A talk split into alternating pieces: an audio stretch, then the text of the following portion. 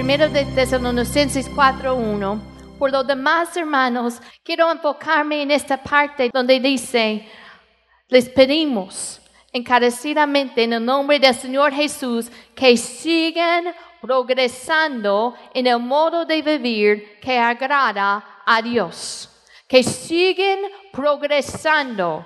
Nuestra plática va a ser de nuestro crecimiento en el Señor. Me acuerdo cuando los niños van al doctor y cada vez que van al doctor ellos toman ah, sus medidas. Tomen su peso y, chequean si están de su altura, cómo están creciendo para ver cómo están progresando.